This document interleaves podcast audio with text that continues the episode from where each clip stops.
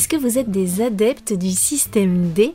Moi, oui, comme beaucoup de Français, et je vous en parle aujourd'hui. Vous allez découvrir de quoi il s'agit en contexte, à travers différentes anecdotes tirées du quotidien en cette saison automnale où j'utilise beaucoup le système D. Vous allez entendre beaucoup de vocabulaire très concret dans cet épisode, du langage familier et quelques expressions idiomatiques, mais comme toujours, à travers un contenu qui a du sens. Le nouvel épisode du podcast intitulé Le système D, c'est dans deux secondes, alors ne bougez pas, on se retrouve tout de suite. The French Instinct.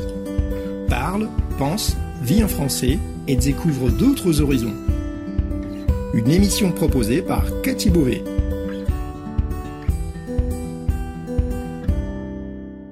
Vous écoutez le podcast The French Instinct, une bulle francophone pour vous immerger dans le français authentique et vous perfectionner tout en vous proposant un moment de détente, de découverte et d'inspiration. Moi c'est Cathy, je suis française, prof de français langue étrangère passionnée par les langues et tout au long de ces émissions, on parlera de la vie de tous les jours, de la langue française, de la France, mais aussi d'autres langues, d'interculturel, d'apprentissage. Bienvenue dans ma bulle.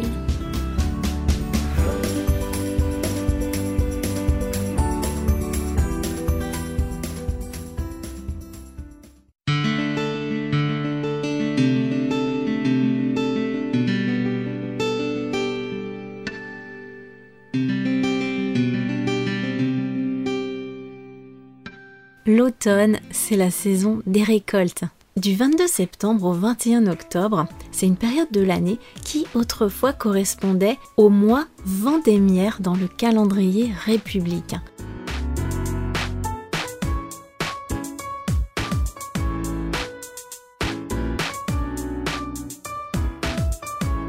Vous savez peut-être qu'à la période de la Révolution française, on a eu un autre calendrier qui suivait les saisons et les cycles naturels. Vendémiaire, c'était la saison des vendanges. On a le mot vendimia en espagnol d'ailleurs, qui veut dire vendange et qui est très proche euh, de ce mot vendémiaire. C'est une période de récolte du raisin. Mais en cette période de l'année, eh bien, on ramasse aussi des pommes, des noix, des noisettes, des châtaignes c'est des fruits qui ont une importante valeur nutritive et en réalité, il suffit de se baisser pour les récolter ou de monter dans un escabeau pour les pommes. Chez nous, on profite toujours de cette saison pour en ramasser et chaque année, on utilise le système D. Vous allez voir tout de suite de quoi je parle. Pour ramasser les pommes et d'autres fruits qui sont assez hauts dans l'arbre sans qu'elles ne tombent parce qu'en tombant, eh bien, elle prend un coup elle s'abîme. L'idéal, c'est donc de cueillir ces fruits directement dans l'arbre. Et ça, c'est pas facile, même avec une échelle ou un escabeau. C'est dur d'attraper les fruits les plus hauts. Alors j'utilise une épuisette. Une épuisette à la base, ça sert pas à cueillir des fruits, ça s'utilise dans l'eau pour attraper des poissons, mais comme c'est un filet placé au bout d'un manche, c'est très pratique. Je détourne cet objet en l'utilisant pour faire autre chose, au lieu d'utiliser un outil spécifique pour cueillir les fruits qui existent, mais que je n'ai pas. Voilà, je me débrouille avec ce que j'ai pour atteindre mon objectif. Autre exemple de système D avec les noix et les noisettes. Si je suis à la maison, j'ai un casse-noix pour casser les fruits à coque. J'en ai plusieurs même. Ça permet de casser la coque du fruit et de manger ce qu'il y a à l'intérieur. Mais si je suis pas à la maison, que j'ai ramassé des noisettes euh, ou des noix en me promenant, et que je veux pas attendre de rentrer chez moi pour en manger, faut bien que je me débrouille pour les ouvrir. Alors pour les noix, il y a une technique simple qui est valable uniquement si la coquille est pas trop dure, vous la connaissez peut-être. On prend deux noix, on les met dans la paume d'une main, on ferme complètement la main et avec l'autre main, on va exercer une pression en appuyant, euh, en appuyant. Et une des deux noix va finir par casser l'autre. Voilà, ça c'est le système D. Je me démerde pour casser les noix sans casse-noix. Comme je vous disais, si la coquille est trop dure, ça marche pas, à moins d'avoir une poigne de fer, euh, ce qui n'est pas mon cas. Dans ce cas-là, ou avec euh, les noisettes qui ont la coque plus dure que les noix, eh bien j'utilise une pierre, tout simplement. Je fais ce que je peux avec ce que j'ai. Et c'est facile de trouver une grosse pierre pour écraser les noisettes ou les noix.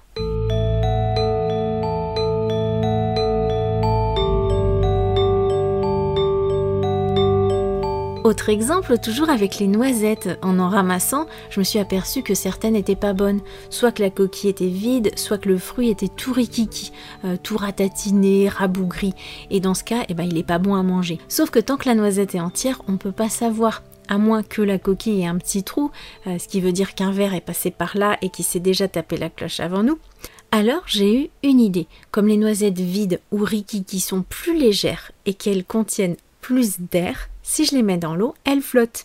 Alors que celles qui sont pleines coulent.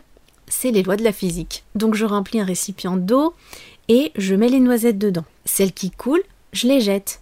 C'est très rapide et efficace. C'est le système D. En faisant preuve d'observation et de débrouillardise, je peux, grâce à des éléments tout à fait ordinaires, comme un seau et de l'eau, trier très facilement les noisettes et séparer les bonnes des mauvaises sans passer du temps à les casser.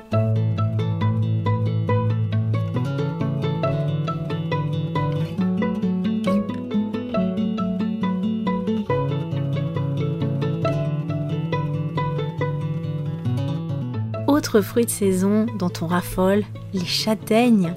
J'ai toujours aimé les châtaignes. On en récolte tous les automnes et on les fait généralement griller sur le feu. J'en consomme pas mal d'ailleurs parce que c'est nourrissant, ça cale et euh, comme je mange pas de gluten, c'est l'aliment idéal pour moi.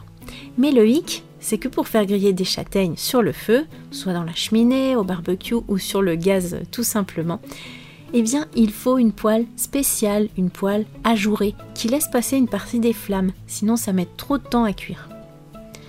Comme on n'avait pas de poêle à châtaigne et qu'acheter une poêle qui va servir uniquement quelques semaines dans l'année et qui servira en plus à rien d'autre, on trouvait ça un peu dommage, David, mon compagnon, a eu l'idée de prendre un vieux moule à gâteau abîmé dont on pouvait plus servir. Il a pris un gros clou et un marteau et il a percé tout le fond. Et voilà, on a une poêle à châtaigne improvisée et en plus on a donné une seconde vie à ce vieux moule qui serait parti à la déchette sinon. C'est le système D.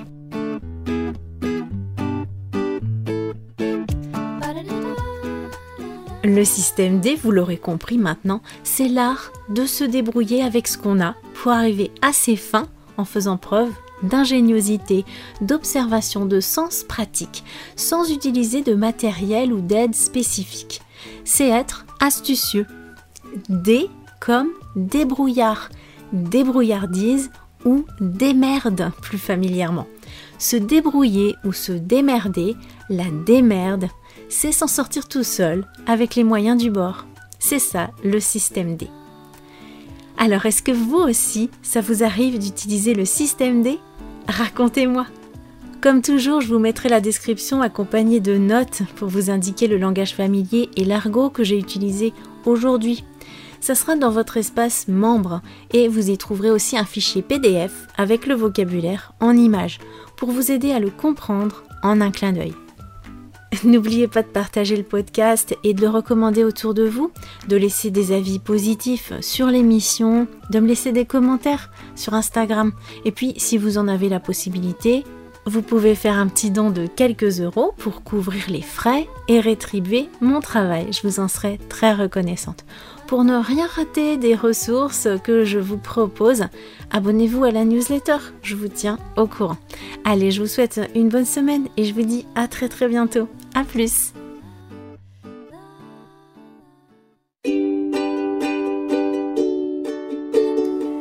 Merci d'avoir écouté cette émission.